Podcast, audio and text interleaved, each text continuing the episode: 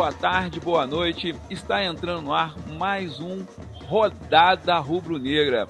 É, a Rodada Rubro-Negra, é a emoção de falar sobre os jogos do Rubro-Negro Carioca, o Flamengo. O podcast Rodada Rubro-Negra é gravado por apoiadores e leitores do Mundo Rubro-Negro, MRN. Isso aí que você ouviu. Tem a produção e edição de Diogo Almeida e Everett Rabelo. Eu sou o Nixon. Deis, é isso mesmo? Você concorda com Edson, Deis?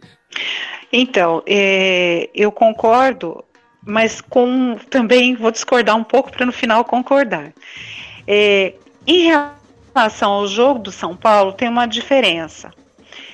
O São Paulo foi é, picotando o jogo com faltas, foi parando o jogo com faltas. O Grêmio, vamos combinar, mesmo perdendo de cinco, tudo bem, eles acho que ah, ficaram até meio atônitos, mas sem poder de reação. Mas eu acho assim que eles foram dignos, assim, no sentido de não não, não partiram para fazer falta, arrumar aquela confusão, arrumar briga, que seria bem típico de, de um time levando de, de, de cinco. Né? É, com relação a, ao Renato ter, ter, aproveitado o Tardelli sem sucesso no primeiro jogo e agora ele ter entrado com o Tardelli só no segundo tempo, eu, eu entendo o seguinte, que é, o Renato ele não percebeu que, que, que, qualquer trabalho que você faça com equipes e que você consiga atingir metas e objetivos em relação aos outros anos, às outras temporadas, essa equipe precisa é, respirar, ela precisa de novos ares. Então ele vem, ele traz jogadores no, no, no início do ano, ou não traz jogadores para determinadas posições, e isso também comprometeu muito ele armar o time ontem. Por exemplo, ele tinha o Léo Moura e tinha o Galhardo, e não usou nenhum dos dois. Né? Quando o goleiro do Grêmio vai embora, que eu não me lembro o nome dele agora, me desculpem, é, ele, ele fica com o Paulo Vitor, ele não. Quer dizer. E o Paulo Vitor, vamos combinar, foi mal, né? Foi muito mal, foi muito mal. É o Groio. Foi mal. É a, to a, torcida do Grêmio tá batendo nessa tecla aí o dia inteiro, desde você tá. Eu, eu concordo com eles e com você. E, o, e isso que o Paulo Vitor fez, vamos nos recordar. O Paulo Vitor fazia isso comumente nos jogos do Flamengo, que é aquele tipo, não vai para a bola, fica indeciso, ou então bate, bate roupa né, na, na área, né, quer dizer, solta a bola no pé do, do, do, do, adversário. Não era isso que ele fazia conosco? Quer dizer, parece que ninguém viu os videotape antes de levar ele. Graças a Deus levaram, né? É, isso é verdade, Deise. O, o, grande problema do, do, do, Renato hoje, eu vejo, é, é elenco. E a soberba dele. A soberba, porque a gente aprende com os erros. Veja a entrevista que ele deu ontem, que está causando assim é, um, grande polêmica, aquela declaração que ele fez. Ah, o, o time hoje tomaria gol até de mulher grávida. O Zico, no, no, no canal dele, Zico 10, ele também fez um, um vídeo aí pós-jogo e ele critica muito a maneira como, com a qual o Renato viu o jogo, viu a derrota. Quer dizer, faltou mais senso crítico. Eu acho que falta isso nele também. Não é só nele não, tá? É, é, é da maioria dos técnicos brasileiros. E da imprensa também, né? Agora, galera, rapidinho, antes de a gente começar a aprofundar, que nosso tempo está correndo igual como urge essa Pucaí. Lembrando a você que nos escuta, o, o MRN depende do apoio dos leitores, como você, como eu, para continuar fazendo uma cobertura criativa, propositiva e ética do Clube Regatas Flamengo. Junte-se a nós. Acesse catarse.me barra MRN. E por falar em senso crítico, o Flamengo hoje tem uma grande estrutura. Só que ter estrutura e não ter jogador que entendam o que o técnico quer passar, isso o Grêmio está passando, está passando muito. É, é, é, quando você tem jogador que entende o que o técnico quer passar, fica mais fácil para o jogador, fica mais fácil para ele executar em campo, porque ele escuta e executa. É, é, esses jogadores, esses jogadores, é, é, eles, nós podemos dizer que esse time do Flamengo dessa dinâmica, ele já está marcando história? É assim, Sérgio? Bom, é assim. vamos desenvolver agora. É difícil a gente pensar nisso também. Por que que acontece? O Jorge Jesus está trazendo para o futebol brasileiro algo que não, a gente não pensava alguns meses atrás, que era o futebol europeu. O que o Jorge Jesus faz, ele traz conceitos do futebol da Europa. Os nossos treinadores, como é que, como um jogador vai respeitar ou fazer aquilo que o técnico está pedindo, se o próprio técnico não sabe o que, que ele vai pedir? Porque o técnico fica fazendo feijão com arroz. Aqui o básico, o básico é o seguinte, vamos marcar bem aqui, começar bem aqui na defesa. Depois a gente pensa em atacar. Vamos organizar aqui a defesa primeiro. Você não vê nada de, de diferente. O Jorge Jesus juntou a fome com a vontade de comer. Você trouxe jogadores experientes da Europa, que estão acostumados com o ritmo, com a velocidade. Eu vi uma entrevista do Rafinha, antes dele vir para o Flamengo, acertar com o Flamengo, para o Benjamin, da, da, na, na televisão, o seguinte: lá na Europa, você tem muita inversão de jogo. Do lateral esquerdo, para o lateral direito, da intermediária para o lateral. Aqui, o lateral direito receber, o lateral esquerdo passa para o primeiro volante, o primeiro volante passa para o zagueiro, o zagueiro passa para o outro, para poder depois chegar lá na, na, lateral. Então você vê isso quase na maioria dos todos os times brasileiros. Inclusive era assim no Flamengo. Inclusive é, era é, assim no Flamengo. É, é, é um time. O, o, futebol brasileiro joga com muito espaço. O, o futebol, esse tipo de futebol joga com 40 metros. Exato, exato. Então você tem várias falhas. E eu só, mais uma vez, toda sexta-feira tem reunião dos treinadores lá no sindicato dos treinadores. Eu juro que eu queria ser uma mosquinha ver a conversa dos treinadores.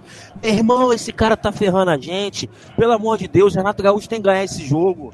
Não é possível, esse cara não pode fazer isso. Ele e o Sampaoli, pelo amor de Deus. Vamos fazer uma confusão, vamos dizer que ele roubou, matou alguém, sei lá, qualquer coisa. Se esse cara continuar aqui no, no Brasil, a gente perdeu. Vai ter uma chuva de treinador estrangeiro. E eu vou dizer para ele, Deus ouça esses caras. Porque o que eu mais quero é que venham mais treinadores estrangeiros, que a gente tenha mais times jogando como o Flamengo, para a gente ter um futebol de qualidade aqui dentro, porque o Brasil tem condições. E o São Paulo mostra, porque o São Paulo não tem jogadores como o Flamengo tem, e o Santos joga um excelente futebol. Então que venham chuva de treinadores estrangeiros. É, o São Paulo. É, tem o Sampaoli, tem o, o Renato, o próprio Renato, o Grêmio joga bem, temos que dar, tem, tem que falar isso. E tem também o Atlético Paranaense, que é um time muito bem treinado. Sim, claro. Thiago Nunes, né? Exatamente.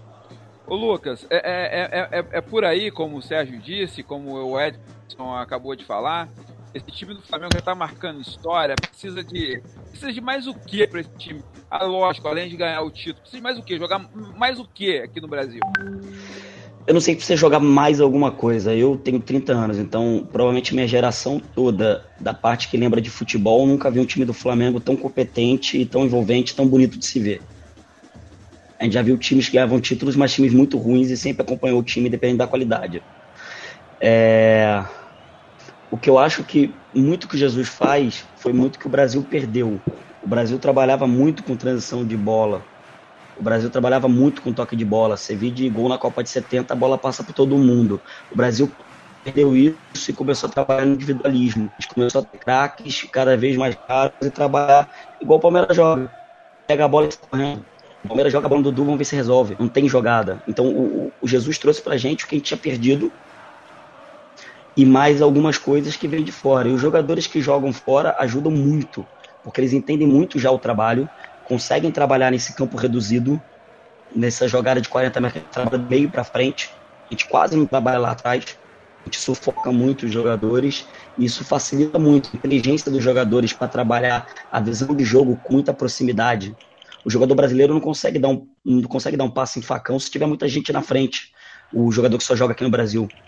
Você viu o Felipe Luiz, a facilidade que ele tem de encontrar um espaço com cinco, seis jogadores cobrindo a visão, coisa que o Mari tem, o Rafinha tem, o Gerson consegue. É muito mais fácil do que outros jogadores brasileiros que só viveram aqui. Porque a gente não tem, né? A gente vive Abel. Abel era o rei do rachão churrasco, né? Treinar que é bom nada. O time nunca teve uma composição tática decente. Jogar de saída lateral na área, que não é o do Jesus que funciona bem. Era o chuveirinho, joga e vamos ver o que acontece. Cruza para todo mundo. A gente tem esse problema no futebol brasileiro, a gente se perder em algum momento, que provavelmente foi naquelas fases que são tradicionais. Quem ganha a Copa do Mundo dito pouco ritmo. E o Brasil ganhou, ganhou a Copa de 2002 com três zagueiros. E o Brasil vai jogando e vendo algumas seleções mais travadas e acha que tem que seguir o exemplo. Os treinadores brasileiros não estudam. Poucos estudam. E muitos têm medo de arriscar, né? Ô Edson, é por aí, Edson? Já que você concordou com, o nosso amigo Sérgio, deu um pitaco, como é que é? Não, eu concordo sim. É, os treinadores brasileiros estão extremamente defasados e como o Sérgio fez aí uma grande atuação da, da reunião dos, dos treinadores, é, tudo para mostrar que os caras, além de estarem defasados, eles defendem essa a posição deles, a famosa reserva de mercado. Que o, quem mais bate nisso na imprensa é o Mauro César, e por causa disso é o que mais apanha também né, nessa, nessa relação de avaliação com os técnicos. E, bem, Jesus está aí, Jesus, São Paulo, o Thiago Nunes e o Renato são os únicos brasileiros que salvam, na minha opinião. É, de resto, tem alguns que estão tentando, estão surgindo, são caras que estão no início. E tem os mesmos aí de sempre que, enfim, não tem que eu falar aqui, todo mundo já falou, todo mundo já sabe, os caras estão defasados, os caras jogam por uma bola, é... E cara, nessa questão dos jogadores, tem, tem uma coisa que me chama muita atenção. É, do, quando Jesus chegou, o Léo Duarte ainda estava no Flamengo. Todo mundo aqui já sabe o que eu vou falar. Léo Duarte virou e falou assim: ele tá me mostrando coisa que eu nunca vi.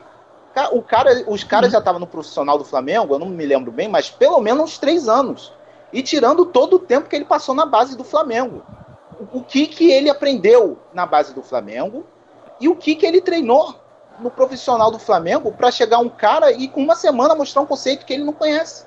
E ficou provado que ele não conhece, porque não conhecia, porque no início, defesa, no início do Jesus, a defesa do Flamengo errava um bocado. E um monte de erro que você não vê mais. Por quê? Porque os caras aprenderam o conceito. E, e então, é, cara, eu, eu também espero que aconteça isso que o Sérgio falou. Que aconteça uma enxurrada de técnico de fora, de onde seja, mas técnicos competentes, técnicos que sejam realmente técnicos de futebol, preparados para isso. É, essa, a semana passada a gente postou no MRN um texto sobre por que, que está acontecendo no futebol uma onda, não é bem uma onda, né? Uau, milhares de técnicos, são técnicos portugueses que estão trabalhando pelo mundo afora. São, assim, tem, não chega a 10. Mas, pô, existem aí sete, oito técnicos portugueses que têm trabalhos de destaque em grandes, em lugares de, de referência no futebol. Na Inglaterra, na Itália, agora o Jesus no Brasil, na seleção, na Colô seleção da Colômbia um técnico português. É, e aí, o, o jornalista que escreveu esse texto, é, ele mostra que no, em Portugal, para você virar técnico, você, para você virar técnico, você tem fazer, vou, vou, falar passo, aí você tem que dar um passo, em preparação, em estudo, você tem que ter um, uma graduação. Aí você vai ser técnico de, de várzea, técnico amador. Aí para você ser técnico de série C, série B, você tem que estudar, pegar mais uma formação junto com essa, e aí sim, mais com estágio e preparação, e aí sim você vai tira o certificado para ser técnico de série B e série C. É, eu tô falando assim por alto. Quem quiser entender, vai, vai lá no vai, na, vai na faculdade, tem a faculdade de Coimbra também, que tem um, um curso preparatório. É, é tem, eles têm, tem vários cursos e que aí o cara para ser técnico de time de primeira divisão, ele tem que ter aí pelo menos aí uns três de entre 3 e 5 anos de estudo e estágio e preparação. O cara chega lá, ele não é um, um, um jogador, ah, vira aqui técnico, não é assim. E, e, ou então um amigo, ah, eu conheço esse cara aqui, vem aqui ser técnico, como já aconteceu até no Flamengo, na história do Flamengo tem isso. Como é, aconteceu não... agora com o Inter, né? Exatamente. Oh, oh, oh, então, Ed, o, vou ter que interromper, nosso tempo está urgindo, Edson. Beleza, então é isso. Quem quiser conhecer mais, entra lá na MRN e vê o texto. Deise, fala pra gente. É, o Jesus vai ser um, está sendo um divisor de, de águas. Então, eu acho que o futebol brasileiro, é, pelo aspecto tático, vai ser antes de Jesus e depois de Jesus. Porque de duas décadas para cá, talvez três décadas, a gente foi perdendo aquele futebol é, natural nosso, né? Aquela maneira natural de jogar futebol, quer por, por escassez de talentos ou mesmo por uma questão de que a gente se preocupou talvez mais com, com conquistar títulos do que com desempenho. E as duas seleções mais emblemáticas para a gente ilustrar bem isso, acho que é a seleção de 82, que existe o encantamento do futebol arte, e a de 94, que não existe futebol arte, mas ela conquista o título. Eu acho que é ali que começa a haver uma mudança dentro do futebol brasileiro. E outra coisa, é, podemos também citar é, times de futebol. É, por exemplo, o Corinthians tem o título de 2012, que é um título assim, eu faço um gol e fico lá atrás. Eu seguro né, o, o, o, o placar, o resultado. O São Paulo também, me parece que no último a conquista dele como o IC, faz bem esse estilo também. Eu vou lá, faço ah, um gol. Três. As é, três é, o foi assim. Mas 2008 Exatamente. Foi 2008 foi pior. Ele só no Santos não conseguiu fazer isso porque o Santos, tal qual o Flamengo, tem um, um jeito diferente e tinham jogadores propositivos. No caso, na época, o Neymar, o Ganso também jogavam outro tipo de futebol. Então eu acho assim que Jesus vem co colocar isso pra gente, que a gente não desaprendeu a jogar futebol. Mas, como nas profissões, no, na, na, na, questão de ser técnico, também técnico de futebol, tem que se atualizar. Todo mundo ficou acomodado. Até o Luxemburgo, que foi um grande é, protagonista, é, um visionário, ele também se perdeu no, ao longo desse caminho. Ele sentou em cima disso e não procurou se atualizar. E para fechar a minha, a minha reflexão sobre isso, isso, eu ouvi dizer que é, um jornalista amanhã vai perguntar para o Tite por que, que a seleção brasileira não joga da mesma forma que o Flamengo. Mesma forma no sentido é, é, de encantar, de propor jogo, de desempenho, de apetite. Eu espero que alguém pergunte mesmo. Galera, olha só. Infelizmente, Rapaz, acabou. Só, só aqui. Rapidinho, só, só, uma frase. Para ah. Jesus, para o Jesus terminar, é, definitivamente de, é, dividir antes e depois de Jesus, ele tem que ganhar um título. A cultura Sim. do Brasil é essa. Ponto. Sim. Vai. Galera, acabou. Infelizmente, o papo tá muito gostoso, muito legal. Mas ainda tem assim, ó. Daqui a pouco você vai começar a ouvir a galera gritando Dali, Dali, Dali, Dali, ô. E dezembro de 81, olha, botamos os ingressos na, na roda. O podcast Rodada Rubro Negra é gravado por, apoiador, é gravado por apoiadores e leitores do MRN. Obrigado pela sua audiência e nos indique para os seus amigos rubro-negros. Esse episódio pode ser escutado no mundorubronegro.com, no Spotify, no Deezer, em todos os aplicativos de podcast. No post deste episódio lá no mundo, lá no MRN, você encontra o link, é um link para você entrar no grupo de WhatsApp do Rodada Rubro Negra e para você ouvinte debater conosco. Toda essa maluquice aqui, você vai falar de tudo com isso. E não deixe de nos seguir no Twitter, arroba MRN underline CRF e arroba MRN Podcast. Eu sou o Nixon. Você me encontra no Twitter através do tudo maiúsculo, arroba o palpitador, o underline palpitador. E eu estive com Sérgio. Ele está no Twitter também, arroba Sérgio Ribeiro 04 o Lucas tá no Twitter, Lucas, arroba Lucas Feio. O Edson Lira, ele está no Twitter com arroba Edson JS Lira. E a Daisy com Dei, arroba Daisy Flá. Um abraço, esse é, é, é, produção e edição de Diogo Almeida e Ebes Rabelo. Forte abraço e sobe, galera!